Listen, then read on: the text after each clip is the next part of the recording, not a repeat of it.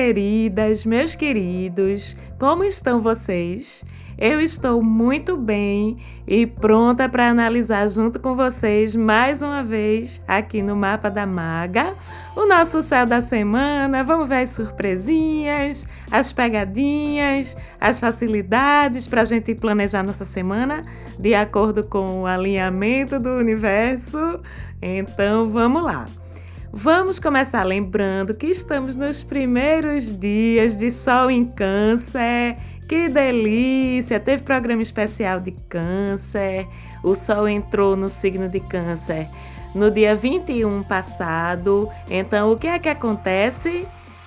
A energia do Sol, o brilho do Sol fica filtrado pela vibração de Câncer e disponível para todo mundo, como eu já disse essa vibração. Que filtro é esse de câncer? Se vocês ouviram o programa que a gente falou especificamente sobre o fofinho, afetuoso signo de câncer, a gente já sabe que esse filtro é o filtro do aconchego, do carinho, das memórias, da saudade, da família, da ancestralidade, da sensibilidade, da emoção. Então esse filtro é para todo mundo. Aí, mais ou menos pelos próximos 25 dias ainda estamos filtrados por câncer. Como é que vocês estão lidando aí?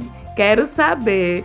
Estou aqui apostando que os signos de água estão adorando, se sentindo em casa com esse ar tão emotivo pairando por aí. Então, escorpião, peixes, o próprio câncer estão espalhados, estão bem à vontade com esse filtrozinho emocional, né? Os de fogo, leão, sagitário e ares, podem estar um pouquinho mais impaciente com tanto mimimi, com tanta coisinha Calma, vamos filtrar pelo carinho. Dá uma chance. Os de A, eu não posso nem falar, né? Querendo sair correndo por causa de tanto grude, tanta emoção. E os de terra, caladinhos, fazendo mais do que falando, estão concordando aí com a interação da vibração de câncer com os signos.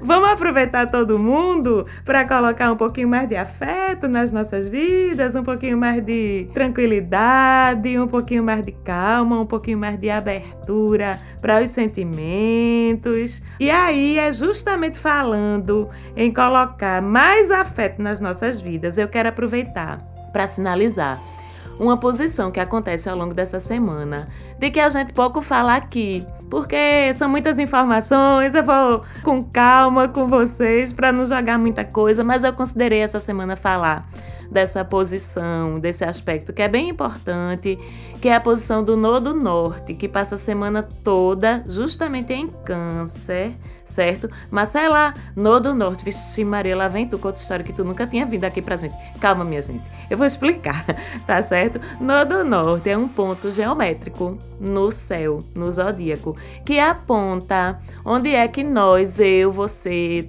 todo mundo, temos aprendizados que a gente pode chamar de kármicos a desenvolver. Temos lições a concluir ou, para quem preferir, dívidas a resgatar. A cada momento onde esse ponto se coloca no céu, ele está apontando para um tipo de assunto que o céu está especialmente favorecendo de a gente abordar, resolver ou aprender com aquilo agora. E nesse momento específico, esse nodo norte aponta para Câncer. O que é que vem aí com essa seta do nodo norte apontando para os aprendizados de Câncer? Bom, como eu já falei, Câncer Emoção, afetividade, sensibilidade é um indicativo, na verdade, de uma oportunidade de curas, de aprendizados relacionados com a nossa emoção, com o nosso sentimento, com o nosso interior. É um indicativo e uma oportunidade também de curas e aprendizados relacionados com família, com o passado, coisas do passado que a gente precisa acessar para resolver, porque ainda não estão resolvidas, com a figura materna, tá certo? Essa posição do Nodo Norte em Câncer favorece especialmente esse tipo de abordagem, esse tipo de assunto, para ser ativado para que a gente aprenda, resolva, cure, ok? Deixando o que para trás um pouquinho essa semana? O oposto de Câncer, que é Capricórnio. Deixando um pouquinho para trás a racionalidade, deixando um pouquinho para trás o ceticismo, deixando um pouquinho para trás o excesso de pragmatismo, de praticidade, de concreto, de material e deixando esse mundo emocional vir um pouquinho mais à tona durante esse período, porque tem cura aí para ser feito e é oportunidade, ok? E por falar nisso, na verdade a gente começa a semana com a movimentação todinha no céu, acontecendo justamente nessa parte de cima do zodíaco, nas casas zodiacais que vão de 7 a 12, o que significa que para começar a semana, nos dois primeiros dias, segunda e terça, o rolê todinho da gente é com o outro. Não é para dentro da gente, não, é para fora da gente. As principais influências e movimentações que estão ocorrendo ocorrem justamente no âmbito da nossa relação com o mundo. É um início de semana bem movimentado, bem corridinho nesse sentido. Vamos aproveitar para nos entender com o outro, para nos projetar para fora da gente. E é um céu complexo ok? Nesse comecinho de semana. A gente tá sujeito aí a alguns. Ela vem ela com aspectos desafiadores. É isso mesmo, viu, minha gente? Estamos sujeitos, sim, a alguns aspectos desafiadores, umas oposições, umas conjunções, umas quadraturas. Mas, como sempre, tu não sabe que o universo compensa, vamos ver o que é que ele traz de alívio pra gente dar uma balanceada nessa, nessa parada toda aí. Vamos dar uma olhadinha. Bem, temos Mercúrio e Marte que parece que não vão se separar nunca mais, misericórdia, ainda em conjunção, ou seja, juntando suas energias, Mercúrio e Marte, a semana toda. Essa conjunção é uma conjunção de dois agoniadinhos, né? A gente já tá criando uma familiaridade com essa galera daí do céu. Então é uma conjunção de dois agoniadinhos, de dois apressadinhos, de dois ligeirinhos. Deixa a gente como? Do mesmo jeito. Agoniadinho, apressadinho, ligeirinho. Mas vamos olhar o melhor disso, o lado positivo disso, com isso, a gente reúne e reforça nossas habilidades de comunicação, nossa força de vontade, garra, coragem para ir atrás das coisas que a gente quer realizar, que a gente quer conquistar ao longo da semana. E ainda digo mais, para conquistas em geral, em todos os níveis da vida da gente, é um aspecto massa, porque deixa a gente afiado, deixa a gente motivado, deixa a gente falando bem, se expressando bem, comunicando bem, mas esse é um aspecto que normalmente também traria muita impulsividade, muita impetuosidade e até um pouco de agressividade, de precipitação nas falas e nas atitudes. Mas lembremos que Mercúrio e Marte estão onde? Rendidinhos ali aonde? Em Câncer. Então, esse aspecto ele fica aliviado, fica diluído, porque os dois estão mais fofinhos, embora contrariados. Ali dentro de Câncer. Ao longo dessa semana, esse cenário vai mudar só um pouquinho, aliás, até melhora, porque Mercúrio deixa Câncer e entra em Leão. A gente fala disso daqui a pouco, tá certo? E continuando falando em Mercúrio e Marte, vocês se lembram que até pouco tempo atrás eu vinha falando muito que o mestre Saturno, nosso professor Saturno, nosso severo Saturno, estava em oposição aos dois, a Mercúrio e Marte, dando aquela censurada justamente nessa agonia, botando o pezinho no freio deles, né? Saturno é o senhor do tempo. Saturno é sério, ele é mais moderado, ele é mais na dele, reservado. Por isso que essa posição de Saturno com eles dois era uma posição até boa, porque justamente jogava uma dose de ponderação aí nesses dois agoniadinhos das galáxias. Bom, essa posição se acaba essa semana, certo? Primeiro com Mercúrio, Saturno e Mercúrio desfazem essa oposição, a oposição entre eles vai só até hoje, segunda-feira, ok?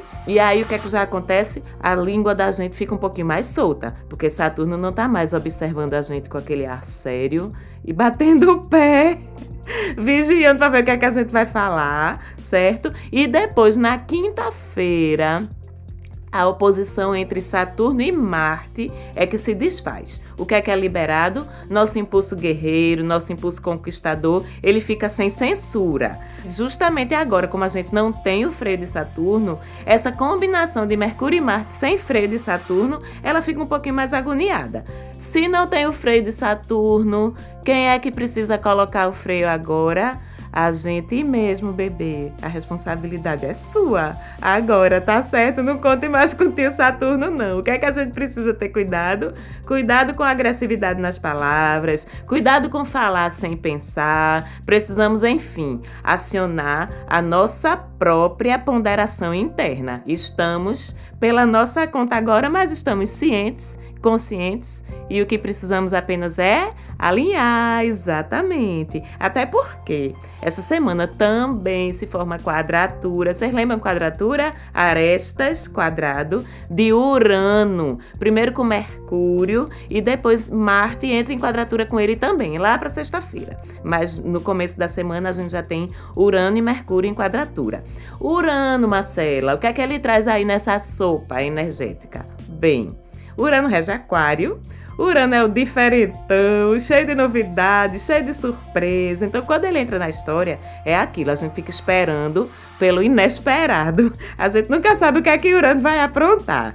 Aí sim, a gente fica um pouquinho mais sem controle dos nossos movimentos verbais, nas nossas ações mesmo, porque temos falta do freio de Saturno, que já desfez seu aspecto com os dois, e temos o pezinho causador de Urano se metendo na história.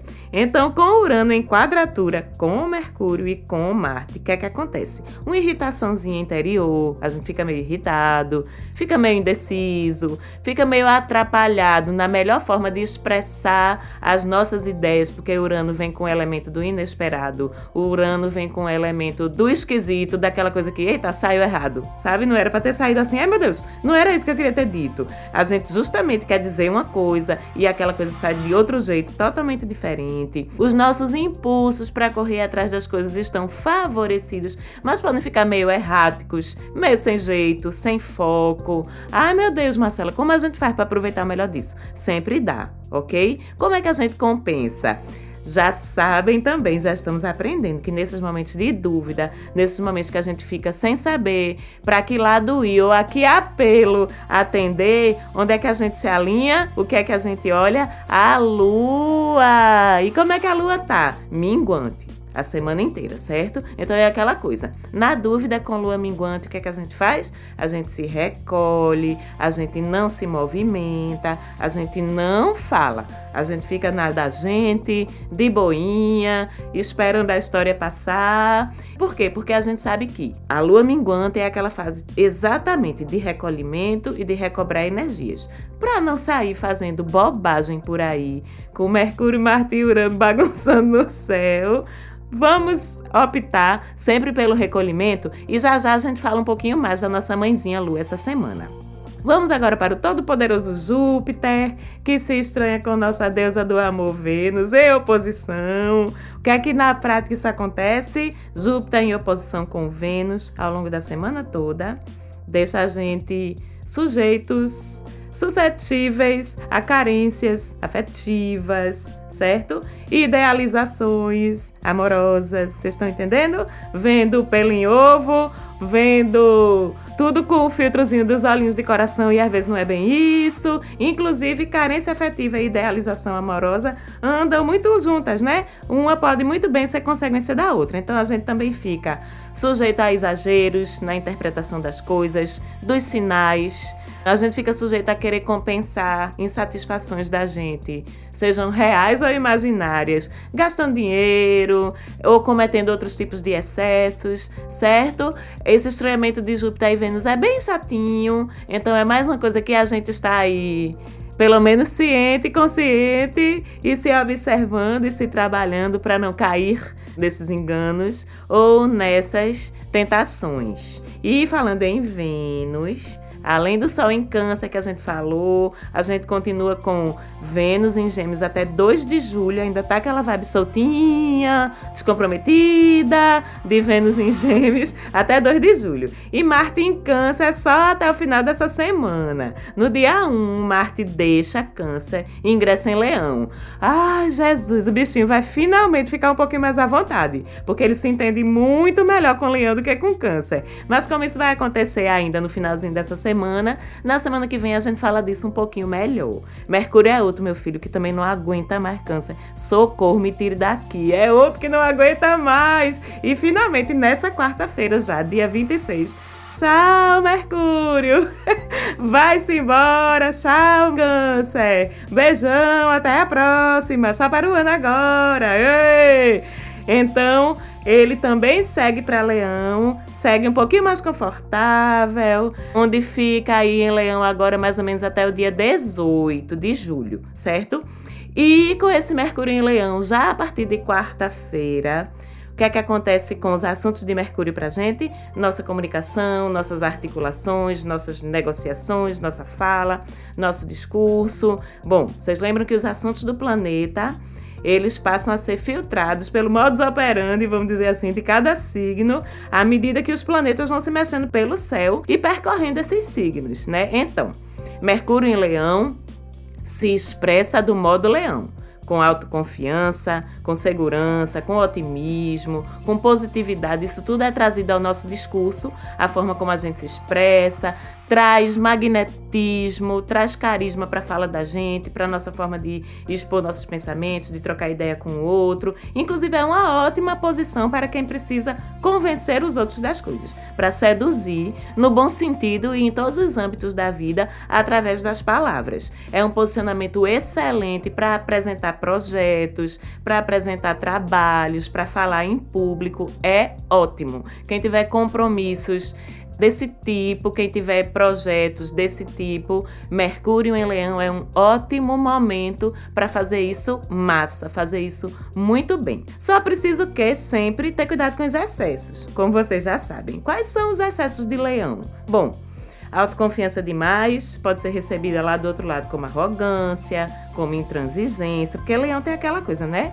Primeiro eu, depois eu, depois eu, depois eu, depois talvez tu. Então a gente precisa dar aquela filtrada. Bora falar sim, bora brilhar sim, bora acreditar na gente sim, mas bora respeitar a vez do coleguinha, tá certo? Não vamos querer ocupar o palco o tempo todo, não, até porque todo mundo vai querer estar ocupando o palco. Porque Mercúrio em Leão vibra essa energia para todo mundo, não é só para mim, nem só para você. Lógico que alguns signos são mais atingidos, vamos dizer assim, mas a energia fica disponível para todo mundo. Então, vamos se certificar de estarmos conscientes de estarmos dando a vez ao coleguinha quando for necessário, certo? E para encerrar, vamos ver nossa mãezinha Lua, como é que tá essa semana. Como eu disse, ela tá minguante, então é aquele reinício de sistema.